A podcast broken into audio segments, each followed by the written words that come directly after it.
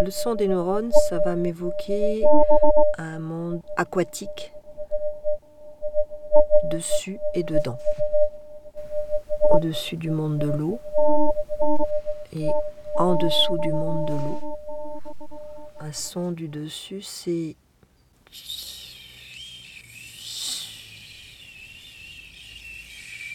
et le son d'en dessous, c'est comme celui-là.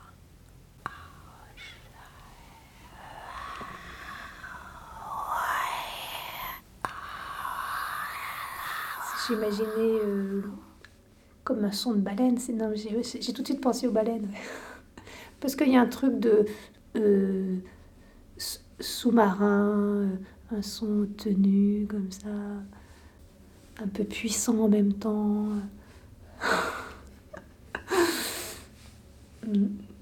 Alors peut-être que c'est pas du tout le cas, c'est un truc tout séquentiel. Il y a deux choses en fait. Il y a soit des grandes tenues, des choses qui sont assez aiguës, d'une longueur de plusieurs secondes en fait. Soit des choses très rapides, qui sont de l'ordre de l'oscillation droite-gauche en fait. Et qui vont plus faire, plutôt faire tic-tac, tic-tac, tic-tac, tic-tac, tic-tac. C'est les images sonores que j'ai du fonctionnement cérébral.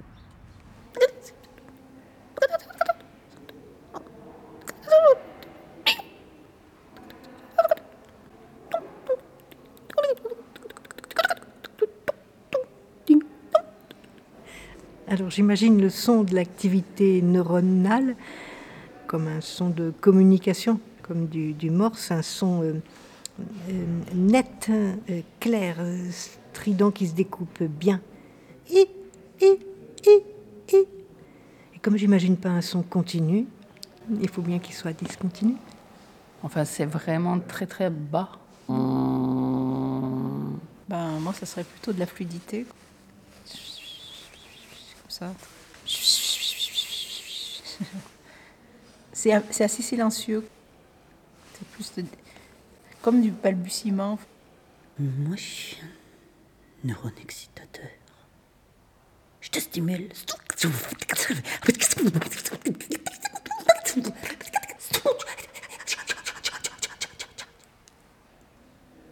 Moi, je suis un neurone inhibiteur et moi, je t'empêche.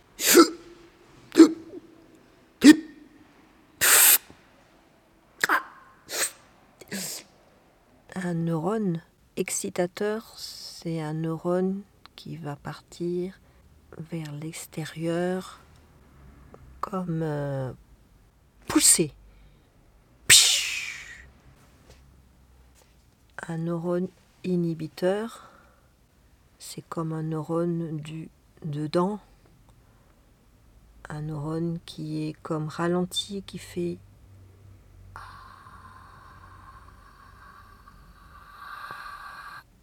Euh, spontanément, là, comme ça, un neurone inhibiteur, c'est jou. Quelque chose qui va fermer comme ça. Et excitateur, tcha. Quelque chose qui va ouvrir, en fait. Et pour faire de la musique, les deux sont nécessaires, en tous les cas. Parce qu'on a besoin de fermer, on a besoin d'ouvrir. Dans inhibiteur, on pourrait entendre quelque chose de négatif un peu.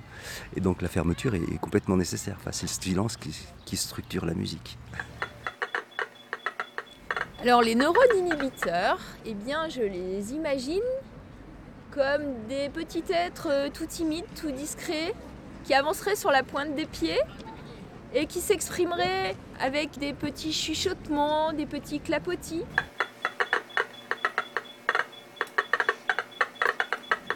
Alors les neurones excitateurs, quant à eux, ben, ils ont un tempérament euh, très extraverti, ils sont tout foufou, c'est ils sautent dans tous les sens et ils poussent des grands cris de joie, ils font des bonds et des rebonds et puis ils se poussent les uns les autres et ils chahutent et donc c'est un joyeux bordel et ça fait des